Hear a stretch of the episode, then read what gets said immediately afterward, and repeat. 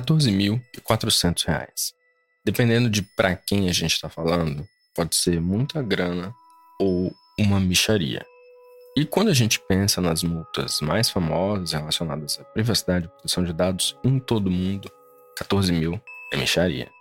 A Meta já foi multada em 5 bilhões de dólares nos Estados Unidos. A Didi Global, uma empresa chinesa, foi multada em mais de 1 bilhão de dólares pelo governo chinês. E a Amazon já foi multada em quase 900 milhões de dólares na Europa. Mas, ainda assim, 14.400 reais já é um valor histórico no Brasil. Essa é a primeira multa aplicada pela Autoridade Nacional de Proteção de Dados.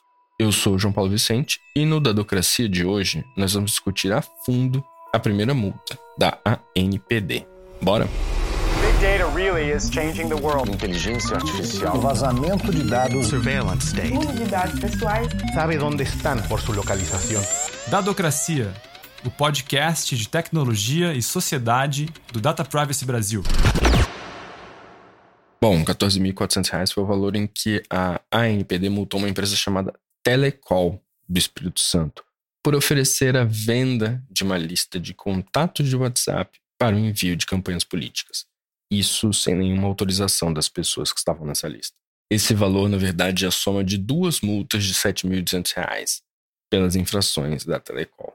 Eu não vou entrar em muitos detalhes agora, porque o episódio de hoje está um pouco mais longo, com uma conversa bastante detalhada sobre esse caso, com o Pedro Martins, coordenador acadêmico da Data Privacy Brasil, e com o Pedro Henrique Santos, analista acadêmico da Data Privacy Brasil e também produtor aqui do Dadocracia. Você percebeu que são dois Pedros, né? Então, para facilitar, daqui em diante eu chamo Pedro Martins só de Pedro e o Pedro Henrique Santos de PH. Combinado? A gente já segue para o papo com os dois, mas antes eu queria dizer que o relatório sobre essa decisão da ANPD é muito ilustrativo de todo esse caso, especialmente do quanto a Telecol estava perdida nessa história. Eu deixo o link para esse relatório na descrição do episódio. E também deixo o link para a imersão em inteligência artificial, governança e regulação, que acontece nos dias 23 e 24 de outubro. Bruno Bione, diretor da Data Privacy, explica melhor essa imersão. Salve, salve, ouvintes do Dadocracia. Aqui quem fala é Bruno Bioni e eu gostaria de compartilhar com vocês uma grande novidade. Bom, o tema de inteligência artificial está super quente. Né? O tema tem avançado a passos largos no parlamento brasileiro, com diversas propostas regulatórias. A discussão tem pegado fogo na União Europeia, nos Estados Unidos, no Canadá. E pensando nisso, a gente criou um curso diferente. É uma imersão, é uma experiência que vai envolver bastante teoria, prática, mas principalmente conexão com os principais e as principais profissionais desse campo. Um verdadeiro mergulho para a gente lidar com os desafios étnicos, regulatórios e práticos para quem quer atuar nessa grande área de governança desses sistemas e acompanhar a progressão dessa tecnologia com profundo conhecimento. A imersão vai rolar nos dias 23 e 24 de outubro, na sede do Jus Brasil, aqui em São Paulo, esse super parceiro do Data nesse super curso. Agora a gente segue na nossa conversa com o Pedro Martins, coordenador acadêmico da Data Privacy, que eu vou chamar só de Pedro, e com o Pedro Henrique Santos, analista acadêmico da Data Privacy, que eu vou chamar de PH. Gente, eu queria começar bem devagarinho e perguntar o que é essa empresa Telecol, que ninguém conhecia antes dessa multa. Pedro, se você puder começar.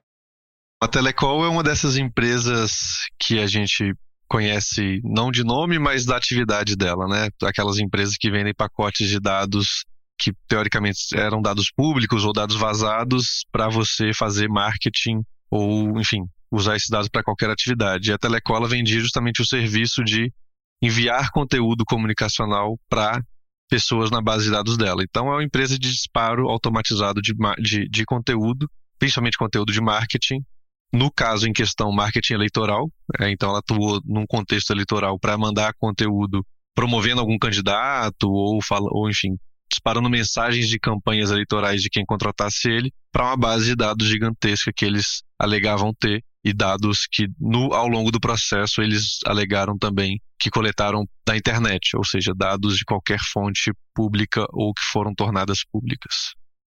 Já entrando um pouco no caso, né?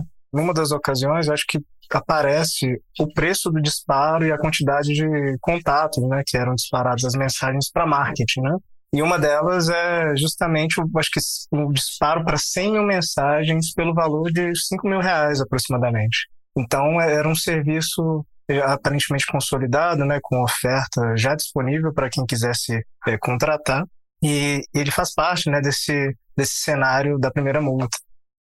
Eu acho curioso porque parece um tipo de serviço meio de fundo de quintal e que já foi bem comum alguns anos atrás, né, Pedro? Ainda é. Acho que não acabou, mas, mas sim, mas é exatamente isso. Era uma microempresa, né? Então era uma empresa que era gerida pela pessoa, enfim, pelo, pelo, pelo criador dela, e, é, e esse mesmo, o sócio único dessa empresa também, ao longo do processo de fiscalização da NPD, ele também declarou que ele era o encarregado de proteção de dados dessa organização. Então, provavelmente era uma organização de uma pessoa só, no máximo de algumas pessoas que colaboravam ali, mas não era uma organização de porte muito grande. Era essa, como você disse, uma operação de fundo de quintal que é facilmente viabilizada com meios tecnológicos não muito complexos, né? Enfim, é muito fácil você a partir de bases de dados públicas, usar alguma, alguma forma de raspar esses dados, ou mesmo de comprar bases já pré-existentes e fazer uma integração mínima com algum serviço de mensageria instantânea para, a partir disso, ofertar esse tipo de serviço. E aí eu acho que o interessante é, a gente já vinha falando isso há muito tempo, de que o, o porte de uma empresa, o porte econômico de empresa, não é um bom parâmetro para a gente avaliar qual, quais medidas de proteção de qual, qual o grau de proteção de dados se espera dessa organização. Até na discussão de flexibilizar algumas obrigações para pequenas e médias empresas, que foi feito pela NPD, mas de uma forma tímida ou, ou, de uma forma restrita, não muito que não, não, não abriu a porteira, o que para nós a gente considerou positivo, foi bem em linha com nossa contribuição sobre o tema. E, e, acho que esse caso mostra justamente isso: uma organização que tem pouquíssimas pessoas, é uma microempresa, mas ainda assim ela tem o potencial de afetar direitos titulares de forma bastante contundente, não só dos titulares que têm os seus dados tratados, mas a própria coletividade na medida em que ela atua num contexto eleitoral. Então ela poderia manipular um resultado eleitoral a partir de, do descumprimento de regras de proteção de dados. Eu acho que é até interessante você trazer isso, Pedro, porque logo quando a multa saiu, né, muito do, do que foi falado por profissionais na área de proteção de dados foi de que a NPD ter multado essa microempresa né, era um sinal de que organizações de todos os tamanhos não, não teriam facilidades, né, então não seriam ignoradas pela NPD. Eu acrescentaria a esse diagnóstico a noção de que, na verdade, significa talvez uma outra coisa, que o desrespeito às regras de privacidade e proteção de dados, no final das contas, pode ser extremamente agressivo, independentemente do tamanho da organização. Então, no final das contas, ele é um caso que envolve o tratamento de dados pessoais disponíveis na internet sem o devido cuidado, mas também afeta certas lógicas do próprio da própria dinâmica eleitoral. A gente pode até falar que está tentando, né, a forma do Estado democrático de direito, por assim dizer. E o que foi esse caso? Como se construiu esse caso? Foi uma denúncia? Como que isso está contextualizado nesse início de processo de sancionamento por parte da ANPD. Vamos inverter agora e você começa essa, PH. De acordo com o relatório da própria ANPD, né, o processo inicia através de uma de um e-mail né, enviado pela, pelo Ministério Público lá do Estado de São Paulo e a Promotoria de Justiça da cidade de Ubatuba e que informa né, uma suposta oferta aos candidatos das eleições municipais, essa listagem de contatos de WhatsApp para realizar esse disparo em massa, né? É o caso, enfim, o e-mail compartilhado, né, envolvia até o, o nome de um dos candidatos, né, que é o Alex da Saúde, que aparecia justamente no, no campo de, de assunto, em que dizia justamente o nome Alex da Saúde, listagem de contatos, né, já indicando um pouco da atividade da, dessa empresa e qual a ingerência, né, no, na campanha eleitoral. Então, no momento em que a NPD descobre, né, enfim, fica sabendo dessa possível, ela começa a sua apuração e entra em contato justamente com a Telecal. E nesse primeiro contato ela faz algumas perguntas, como por exemplo, quem é o, o, o, encarregado pela proteção de dados, né? qual que é a origem dos dados que estão sendo utilizados nos disparos, como a base de dados que é utilizada foi montada, né? A Telecal responde que, com relação aos disparos de mensagem, ela não havia contratado com ninguém, né? Ninguém havia contratado com ela. Mas que houve sim um contato por WhatsApp com um dos candidatos, né? Mas que não não foi confirmado, né? Não, não acabou não indo, não, não se concretizando. E aí nisso a, a ela faz um segundo pedido, né? Considerando que as, as respostas não foram suficientes e fica sem resposta.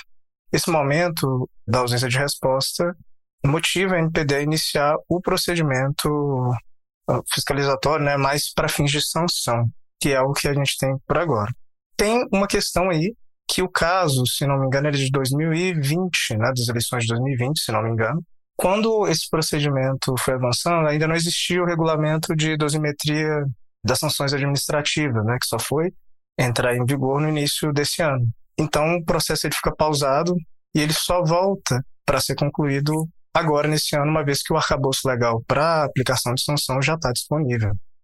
É, eu acho que esse caso ele também tem algo de interessante que e a Telecol o tempo inteiro na defesa dela, ela alega que em nenhum momento ela, ela teve o serviço dela contratada dando a entender de que não haveria nenhum ilícito, uma vez que não houve o contrato. E ela também se defende falando que a ah, nossa impressão é que os dados seriam públicos e, portanto, eles poderiam ser utilizados por qualquer pessoa. Então acho que tem duas, esse caso ele é bem sintomático assim, tem duas coisas que ele revela bastante. Primeiro que a ideia de que dados públicos poderiam ser usados para qualquer finalidade, que, e, e aí esse, esse caso ele começa a, a, evidenciar que não, que enfim, a LGPD já traz de forma muito clara, mas agora fica ainda mais evidente como que até o arcabouço de enforcement também materializa isso. Dados públicos não podem ser usados de qualquer maneira. Existe uma diferença entre o que é proteção de dados e o que é proteção à privacidade. O fato de um dado ser público ainda existe regras para que ele pode ser utilizado. E o outro elemento é que, ainda que o serviço não tenha sido contratado, o tratamento de dados foi feito. Ou seja, eles coletaram esses dados, a, a empresa que foi multada, ela fez a coleta desses dados de bases públicas, ela formou uma base de dados própria, ela estabeleceu um modelo de negócio que baseava nesse tratamento de dados e na oferta desse serviço. Então, o que a infração da, da você pode pensar que infração, por exemplo, a uma regra eleitoral seria só se fosse contratado o serviço. Porque se, sem a contratação de serviço, talvez na regra eleitoral não, não teria nada ali que, que estabelecesse que foi uma infração. Porém, no caso da, da produção de dados, o que importa é o, a atividade de tratamento de dados em si, e não como que isso resulta em, em uma contratação ou não. É claro que uma vez que se tem um processo de, de, de sancionamento, a sanção pode se tornar mais ou menos grave a partir das consequências concretas do que aconteceu com esse caso. Se tivesse sido contratado, tivesse criado um nexo de causalidade entre a contratação e, por exemplo, a eleição de algum candidato ou a violação de direito fundamental de alguém, certamente esse caso teria sanções muito mais graves do que teve. Tem, tem um detalhe aí, né, que no caso que é, que é muito interessante, que no final ele é um caso que mobiliza todo esse arcabouço legal, não só da proteção de dados, tem elementos fundamentais ali que, que entram em tensão, mas também para julgar esse caso, né, para promover essa, esse sancionamento, ele articula quase todos os elementos desse regulamento de dosimetria das sanções que está disponível aí desde o início do ano. Então, ele, ele, é muito interessante até nisso. Então, vai contradizendo né, essa tese de que ah, ele é uma pequena empresa, em tudo, sendo que a infração cometida, né, as ações realizadas, elas têm um impacto que até a movimentação, enfim, de normas e leis para poder levar o funcionamento dela é extrema, é grande, é uma razão de justificação enorme.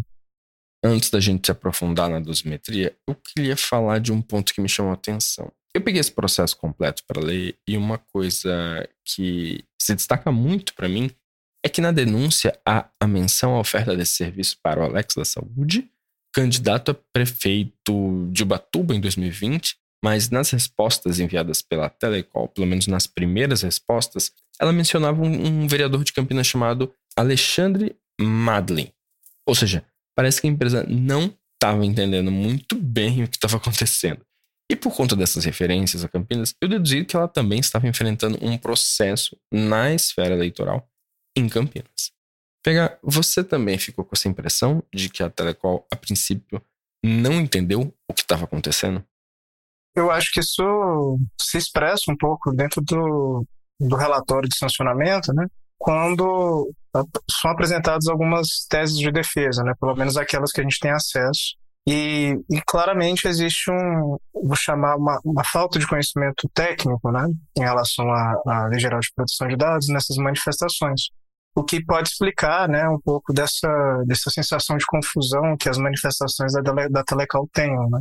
No final, parece, parece realmente que existia né, uma certa falta de, de conhecimento em relação aos temas, mas também sobre o que em geral, o que, esses, o que é que essas comunicações, qual era o conteúdo efetivo delas, o que, que elas significavam de fato.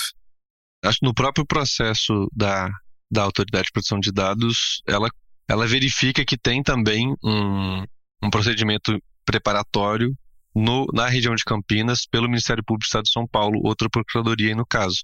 Eu acho que o principal elemento disso aqui é a própria organização, a Telecola, tem sede em Vila Velha, no Espírito Santo, então, é uma organização que provavelmente prestava serviços de forma nacional, né? não estava restrita ali à localidade em que ela atuava.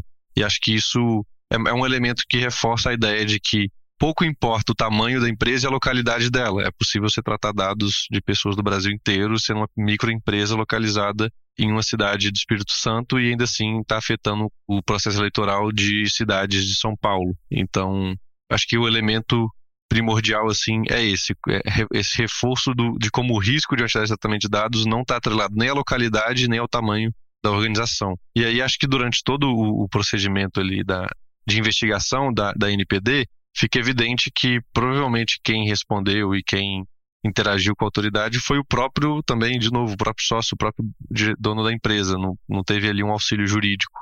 Então, toda essa, essa confusão conceitual e dificuldade nas respostas acho que evidencia que é isso.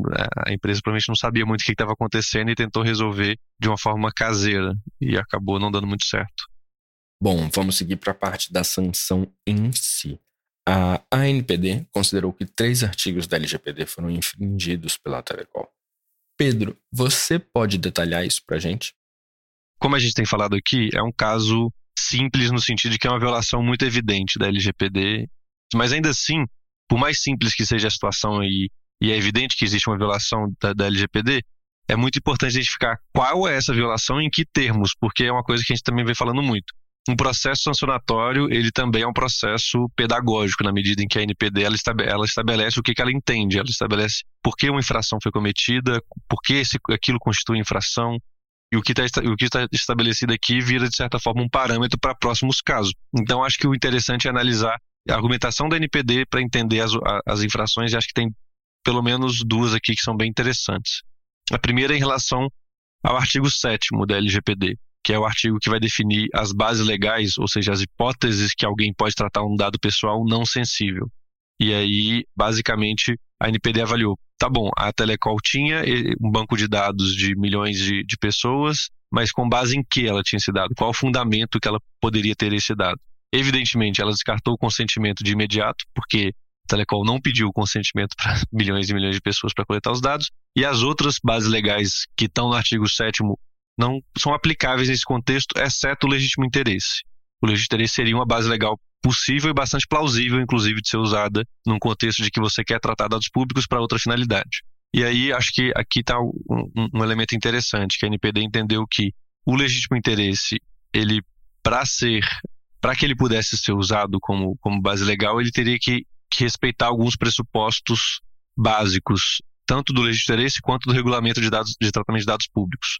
Primeiro, tratamento de dados públicos. A, a LGPD define que você pode tratar dados públicos de acesso público ou tornados manifestamente públicos pelo titular, desde que você respeite o princípio da finalidade, a ideia de boa-fé e o interesse público que justificou a disponibilização. Então, basicamente, a LGPD fala: dados públicos devem ser tratados em um contexto e uma finalidade similar ao que, ao que fizeram eles serem tornados públicos. Então, por exemplo, se você vai tratar dados de gastos públicos do governo para identificar fraudes ou identificar superfaturamento, é algo que tem uma relação muito íntima ali entre a finalidade com que aquele dado foi tornado público e a finalidade que está usando aquele dado para uma outra, enfim, de forma secundária. No caso aqui, não existia essa vinculação. E acho que um outro elemento interessante também é a ideia de direito dos titulares, que tanto o legítimo interesse quanto tratamento de dados públicos têm um cuidado especial para garantir que o direito dos titulares sejam respeitados, porque são situações em que o titular muitas vezes pode não saber de forma tão, tão, tão completa o que está sendo feito com os dados dele. Não é o caso do consentimento, por exemplo, que você pede o titular para tratar o dado dele. Aqui você não pediu. Então você tem que ter um cuidado especial para garantir que os direitos dele sejam preservados. E aí a argumentação da NPD é bastante interessante, porque ela casa princípio da finalidade, princípio da transparência e a ideia de direitos titulares, na medida em que ela argumenta se os, os titulares não faziam ideia que esses dados estavam sendo tratados pela Telecol, como que os direitos dos titulares seriam preservados nessa situação? Numa ideia bastante de materializar de, de um direito material, não é um mero ah, se alguém entrar em contato comigo, eu vou atender o direito. Não, você tem que garantir de forma efetiva que quando você trata o dado de algum titular, ele consiga, tem os meios materiais, factuais também, para exercer esses direitos. E nesse caso ele não tinha. Ninguém de nós sabia, ou quase ninguém sabia, que a Telecol estava tratando dados de milhões de brasileiros, como que ia pedir, por exemplo, um direito de acesso, um direito de exclusão, um direito de anonimização. Não tem como, porque a gente nem sabe que aquilo está sendo feito. Então, essa argumentação da NPD ela une esses vários princípios de forma bastante arrojada, a meu ver. A ideia de finalidade, a ideia de transparência e a ideia de manutenção dos direitos titulares como pilares fundamentais para tratamento de dados públicos e especialmente baseados no legítimo interesse. Certo. Você explicou em infração ao artigo 7. Outro artigo que foi considerado nesse processo foi o artigo 41, que determina a necessidade de uma empresa que trata dados pessoais tem de indicar o encarregado de tratamento de dados. Uma pessoa que funciona ali como um canal de comunicação entre a empresa, as pessoas que têm seus dados utilizados e a ANPD. Nesse caso, não havia a indicação de encarregado, não tinha um, encarregado indicado. Ao longo do processo de dosimetria, foi indicado o próprio sócio como encarregado. Então, essa é infração que foi identificada que ela anteriormente existia e foi é, sanada ao longo do processo. Ah, mas o que eu acho que é mais interessante aqui é o seguinte: existe no regulamento que flexibiliza as regras de produção de dados para organizações de pequeno porte é a, ideia, a flexibilização da indicação do encarregado. Então existe a ideia de que empresas e organizações de pequeno porte não precisam indicar o encarregado de produção de dados. Porém, o que, a NPD não considerou isso? E aí por quê? A ideia da NPD é que isso tem que ser alegado pelo próprio controlador de dados. Então, se o controlador de dados não alegar que ele faz jus a esse benefício, não é a NPD que vai fazer essa análise. Isso, isso é algo interessante, porque, enfim, a NPD espera, ela, ela cria um arcabouço e um, e um modelo regulatório que ela força o, o o, o, agente que está sendo regulado, o agente que está sendo fiscalizado, a interagir com a NPD, porque se ele não falar nada, ele, ele, ele não vai ter os benefícios que ele poderia ter. E aí, a, a partir disso, ela, ela trata esse agente de tratamento como se ele não fizesse jus à aquela norma, àquela flexibilização. E, enfim, pensando num cenário alternativo que ele alegasse isso, que ele faria jus a isso, tem que sempre lembrar que as, as flexibilizações não se aplicam para empresas e organizações de pequeno porte que realizam tratamento de dados de alto risco. E aqui, provavelmente, ele realiza tratamento de dados de alto risco de acordo com os parâmetros que é larga escala, violação, possível violação de direitos fundamentais, tratamento de dados sensíveis, enfim, os, os, os parâmetros estão lá no regulamento da NPD, mas provavelmente ele não faria jus a essa, de toda forma ele não faria jus a essa, esse, esse benefício. Mas é interessante notar que a NPD, por conta própria, não, não é quem vai verificar se o agente de tratamento faz jus a algum benefício ou não. Ele que tem que se, se ele tem que alegar, ele tem que alegar isso como elemento de defesa. Para acabar essa lista, a gente teve uma infração ao artigo 5. E aí o último ponto é que também foi identificada uma outra infração ao próprio regulamento de fiscalização da NPD. Então a NPD ela tem poderes de fiscalizar, né? E esses poderes são bastante amplos. Ela pode pedir documento, ela pode estabelecer auditoria, ela pode falar para o agente de tratamento manter alguns documentos, não descartar alguns documentos ou dados, enfim, vários poderes de fiscalização. E ao longo desse processo, vários ofícios foram dirigidos para a Telecol e alguns deles não foram respondidos. Então a NPD solicitou informações, as informações não, não foram fornecidas e isso é considerado infração por si só. Então é um elemento interessante de a NPD ela fortalece também os próprios poderes fiscalizatórios dela. Então, se num processo de fiscalização ela não conseguir atuar, isso por si só já é uma, é infração. Isso, por, já foi considerado logo nesse primeiro caso. Acho que é bastante relevante Acho que esses dois últimos elementos mostram como que a NPD ela vai ter uma atuação de, no, no, sentido de exigir que os agentes de tratamento dialoguem com ela quando forem solicitados para tanto. Agora eu passo para você, PH. Com base nessas infrações, como a ANPD aplicou a dosimetria para chegar nos valores de multas aplicados à Telecom? Esse é o tema, né? Essa é a menina dos olhos, assim, né? Quando uma sanção como essa sai, né? O valor da multa, como que chegou. E nesse caso, né? Eu acho que vale só uma breve explicação, bem breve mesmo, porque são uma série de critérios. Mas a definição de, um, de, uma, de uma multa, né? No contexto dessa regulação de dosimetria, ela obedece uma ordem de quatro fases, né? Uma primeira seria a definição de uma alíquota base, né? Ou seja, um valor na qual vai se aplicar uma razão multiplicativa, né? Depois disso, a definição de uma multa base, ou seja, o primeiro valor da multa. Depois, a aplicação de agravantes e, e, e atenuantes. E, por último, uma limitação né, aos limites mínimos da multa e os limites máximos. Né? Então, quando a gente pensa na primeira fase, a gente tem dois elementos que são cruciais para pensar essa alíquota, né? que seria a classificação da infração e o grau do dano. Né? E nesse caso da, da, da Telecom, a primeira conclusão que a autoridade chega é de que ela é uma, uma classificação leve. E aí foi até muito engraçado, porque eu estava lendo e eu falei, mano, como? Por que leve?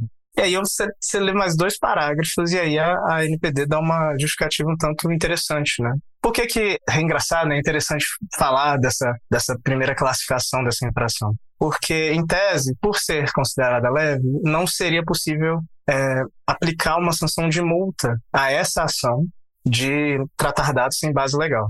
Entretanto, a NPD vai argumentando e chega num ponto de dizer o seguinte, olha, a ausência de base legal ela é uma infração cujo, que afeta né, os contornos quase que completos de uma lei geral de proteção de dados, ou seja, ela coloca em xeque toda uma razão da qual a proteção de dados tem que existir, porque ela, no final das contas, ela, ela suspende né, qualquer tipo de avaliação que você possa ter daquela infração. Com ausência de base legal, fica difícil falar de princípios, de adequação é, em geral do tratamento de dados. E isso fez com que a autoridade argumentasse, e o regulamento permite isso, que uma sanção de advertência não seria suficiente e, por conta disso, aplicou também a multa para essa, essa infração em específico. Esse é um, um, um, aspecto que ele, não, que ele não é menor, né? ele é extremamente interessante porque ele revela justamente esse caráter integrado da proteção de dados, né, desse desenho legal da própria LGPD.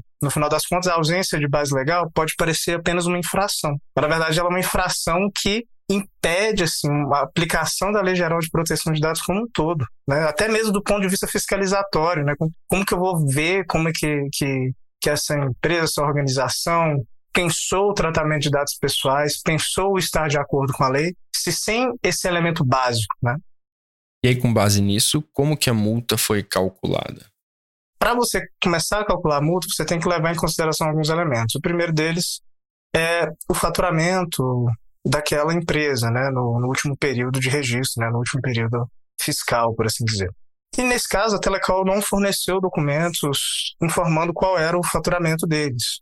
E na ausência desses documentos, a autoridade de proteção de dados ela utilizou né, as leis atinentes à, à moldura legal de microempresa para poder utilizar como base de cálculo o valor total que uma microempresa poderia ter de acordo com a lei, né? Então, no caso em questão era acho que 360 mil reais o valor máximo, né?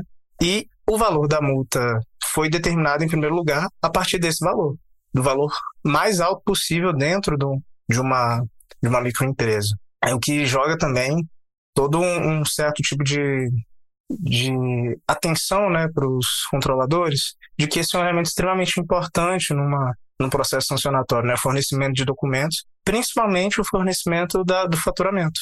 E aí, a autoridade utilizou um outro tipo de parâmetro para poder definir ela até o final, que era o seguinte: existe um, um, um parâmetro que é usar a possibilidade de utilizar o valor, o dobro do valor da vantagem econômica, ou seja, do, do valor que, que a Telecal queria ganhar com aquela atividade de, de tratamento de dados pessoais. E aí, no caso, como que eles fizeram o cálculo? Olha, a cidade de Ubatuba tem 72 mil habitantes e existia um pacote que, com valor de 5 mil reais aproximadamente, enviava 100 mil disparos. Então, apenas um disparo desse plano de 5 mil reais era suficiente. Então, além do, do, do 360 mil para poder definir aquela multa base, né? E depois adicionou a esse, a esse cálculo o valor em dobro desse disparo de 100 mil mensagens, né? Que era 5 mil reais, e aí acabou chegando no valor final, né? No, no, no final desse processo, de 7.200 reais só por essa infração. Porque no final, no final desse processo de, de dosimetria, ainda é preciso limitar né, a multa até um certo limite legal. No caso, 2% do faturamento máximo da, da, daquela modalidade. Então, 2% de, de 360 mil daria esse aproximadamente 7.200 reais por essa infração. Mas o valor final foi o dobro disso, certo? O mesmo raciocínio foi aplicado para a segunda infração de multa, que foi aquela que diz respeito acerca do, da violação, né, enfim, de não ter cumprido as determinações da própria NPD. E aí o valor final da multa foi em volta de R$ 14.400 e também uma multa de advertência, que diz respeito à não nomeação de um, de um, de um encarregado de proteção de dados. Então, no, no final das contas, né, a gente está trazendo todos esses elementos aqui justamente para ver como que esse cabedal jurídico, no final das contas, foi completamente estressado, né? Ele ficou colocado à prova. A, a, classificação da infração era uma, mas só que no final esse, esse, esse tipo de tratamento de dados, essa, essa ausência de base legal era extremamente grave e foi considerada para fins de, da, do, do sancionamento. Só para a gente encerrar a história da Telecol, a empresa ainda não pagou essa multa, se é que vai pagar, mas em que pé está esse processo agora, Pedro? Ela ainda dentro do regulamento, do próprio regulamento da NPD, ela pode recorrer da decisão administrativa. Essa decisão foi tomada pelo, pelo Coordenação Geral de Fiscalização, que é o, o, a coordenação responsável por fiscalizar a NPD, enfim, o órgão responsável por aplicar as multas dentro da NPD é a coordenação de fiscalização. Se a Telecol discordar da decisão e quiser recorrer, ela pode recorrer para o conselho diretor. Então, ela vai recorrer da decisão administrativa e, essa, e isso vai para os cinco diretores da Autoridade Nacional de Proteção de Dados, vai para o conselho. Além disso, é claro, sempre existe a possibilidade também de judicialização. Então, é sempre possível judicializar o caso e questionar os parâmetros que foram adotados e algum, algum vício que pode ter acontecido no processo administrativo em si, especialmente ligados a direito de defesa, de vícios formais que poderiam anular ou tornar esse, esse processo administrativo inválido. Então, ainda existem essas possibilidades e tem essa questão também de avaliar se a Telecol vai continuar existindo enquanto uma pessoa jurídica e, e se ela vai pagar. Mas desde então não, tiver, não, não tiveram mais notícias tornadas públicas ou nenhum documento tornado público pela NPD que, que indique qual vai ser, o, qual vai ser o, o fechamento disso. Se vai haver um pagamento, se vai haver se, se, se a Telecom vai recorrer ou se vai ficar por isso mesmo e a empresa vai fechar as portas. Eu sei que eu falei que ia encerrar essa história, mas na verdade eu tenho mais uma pergunta sobre a Telecom. No processo, existem várias respostas da empresa à NPD que estão riscadas, apagadas, ou seja, foram mantidas em sigilo. Essa, essa questão do sigilo é uma tensão desses processos regulatórios e sancionatórios, né, Pedro? Nesse processo, basicamente as respostas da Telecol foram quase todas omitidas por, por, por, essa, justificativa, né, de proteção do segredo industrial ou de propriedade intelectual. Esse é o grande embate que existe não só nos processos de fiscalização, mas na própria LGPD existem vários embates nesse sentido. O que é propriedade intelectual e que está fora do escopo até de aplicação de, de algumas obrigações da LGPD, por exemplo, se você pede acesso a seus a dado de uma organização e essa organização faz inferências sobre você, até que ponto essas inferências que ela faz são dados pessoais seus que ela pode, que ela deve te revelar e até que ponto isso é um segredo, é algo protegido pelo segredo industrial dela e que ela tem jeito de não, de não te, te informar. A mesma coisa, decisões automatizadas. Até que ponto você pode pedir uma transparência maior sobre os, os, os critérios que levaram a uma decisão automatizada e até que ponto isso faz parte do segredo industrial. Esses são os elementos que da própria LGPD, que a NPD e, enfim, todo mundo vai ter que lidar em algum momento. E existem também os, os, os parâmetros internos de própria publicização de, de, de processos fiscalizatórios. Nesse caso, parece que a NPD foi por um caminho mais conservador, no sentido de ela,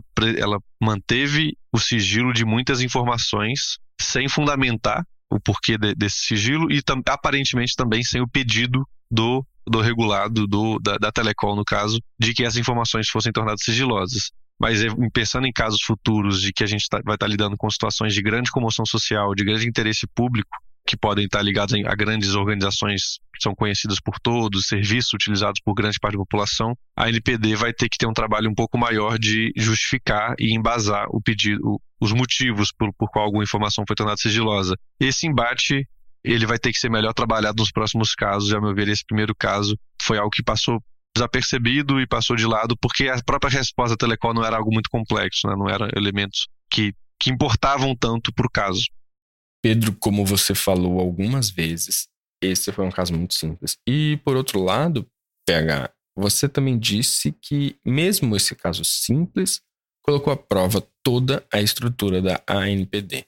O que, que a gente pode esperar de casos mais complexos, que por um lado não sejam tão preto no branco e que por outro lado tenham equipes jurídicas bem formadas e capazes de fazer argumentações sólidas em defesa de quem possivelmente infringiu normas da LGPD. Como que a gente vai ficar daqui para frente? Como que vai escalar a complexidade desses casos, Pedro? Eu acho que esse primeiro caso ele, ele é bom por um lado porque serve de aprendizado pela própria autoridade de proteção de dados, o aprendizado institucional, e já dá para ver alguns, por exemplo, tem alguns elementos que, ela, que a NPD vislumbrou que poderiam ser infrações, mas ela não fez um pedido explícito de uma documentação, então ela acabou não considerando infração. Então, acho que já tem aprendizados institucionais muito fortes nesse caso de como a NPD vai mobilizar essa caixa de ferramentas que está ali prevista no regulamento de fiscalização e de dosimetria.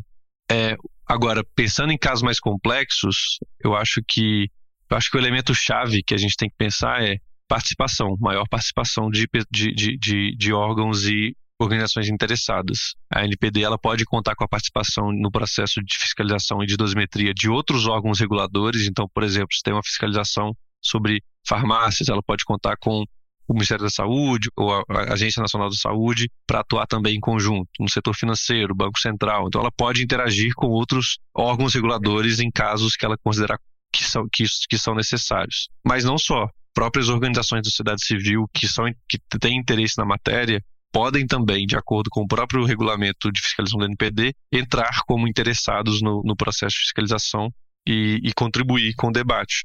Esse é um dos principais elementos que a gente deve, espero, começar a ver mais para frente na, nos processos de fiscalização do NPD, algo que tem um pouco mais de, de, participação de organizações interessadas. E aí pode ser tanto organização da sociedade civil, como representantes da indústria, como outros órgãos reguladores, mas enfim, ampliar a esfera de debate público num processo fiscalizatório, para além do mero embate entre órgão regulador e regulado.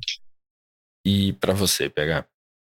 Eu acho que, que, que, o Pedro foi certeiro na, na questão da participação, porque no final esses casos mais difíceis, eles vão envolver não só proteção de dados, né, mas eles também vão colocar à prova determinadas interpretações, formas de encarar a, a proteção de dados em determinados contextos, em determinadas situações, em contato com outras molduras legais né, que, que representam o ordenamento jurídico brasileiro. E embora possa parecer, né, eu estou falando, parece estar tá aumentando a complexidade, é uma, é uma grande, é, eu poderia dizer que é até uma grande festa, né, do ponto de vista da produção normativa, porque no final, quanto maior participação, quanto maior a entrada de interpretações distintas, de, de formas de enxergar um mesmo uma mesma ação, uma mesma infração, vão ajudar a solidificar certos entendimentos sobre a lei e tornar esse jogo cada vez mais claro. Né? No final das contas, a NPD hoje vem propondo vários guias, né, enunciados, as próprios, os próprios os próprios atos normativos, né, por assim dizer, da própria autoridade já vem sedimentando isso. Contudo, casos mais complexos vão ser cruciais para entender, de fato, a Lei Geral de Proteção de Dados, à luz da realidade jurídica brasileira. Né? Eu acho que esse que é, o, que, é o, que é a beleza desse processo, no final das contas. Hoje existem uma série de dúvidas locais né, e momentos nas quais a proteção de dados está se expandindo. Né? Então, um momento, um caso mais complexo, é uma enorme oportunidade para todos nós, sociedade civil, setor privado, setor público, de poder trazer justamente o que significa no Brasil proteger dados pessoais, o que significa esse direito que agora é fundamental. Para a gente acabar, eu sei que muito desse conteúdo que a gente está falando aqui já foi discutido no Clube Data. Pedro, conta um pouco o que é o Clube Data. Bom, o Clube Data é, uma, é um ambiente em que a gente, aqui no Data Press Brasil, faz conteúdos exclusivos para quem é membro do clube. Isso inclui tanto materiais textuais quanto uma biblioteca com materiais que a gente coleta e, e, e, e sistematiza, que são interessantes para o tema quanto revistas, quanto vídeos e eventos. Então é um, um, lugar em que a gente oferece um conteúdo e cria uma comunidade de pessoas interessadas em discutir proteção de dados, privacidade e regulação de tecnologias. A gente tem dois materiais bem interessantes ligados a esse tema das multas lá, que um é a análise da decisão, então a gente fez uma análise textual da decisão que a gente da, da decisão da NPD sobre essa primeira sanção. Então lá a gente explora em, em outro formato também os elementos da decisão. E a gente também fez um evento com o Fabrício Madruga Lopes, que é o coordenador geral de fiscalização da NPD, onde a gente conversou com ele e exploramos os elementos e destrinchamos os elementos do, desse, desse caso. Então a gente pegou o processo de dosimetria e conversou com ele e ele trouxe a visão da NPD sobre o caso. Então é bem interessante, a gravação está disponível para quem é membro premium do clube e fica o convite para ir lá conhecer um pouco mais do que a gente tem feito. Esses foram Pedro Martins, coordenador acadêmico, e o Pedro Henrique Santos, analista acadêmico, ambos aqui da Data Privacy Brasil. Como eu disse, na descrição desse episódio eu deixo o link para o relatório da ANPD sobre esse caso, também para a imersão inteligência artificial, governança e regulação e, finalmente, para o Clube Data. Se quiser dar um alô pra gente, é só escrever para dadocracia.dataprivacy.com.br. O roteiro desse episódio é meu, a produção é da O'Hara Moreira e do Pedro Henrique Santos, que vocês também ouviram aí hoje. A trilha original é do Paulo Pinheiro e Diogo Saraiva e a edição de som é da Vega Filmes. Obrigado por nos ouvirem e até a próxima. Tchau, tchau.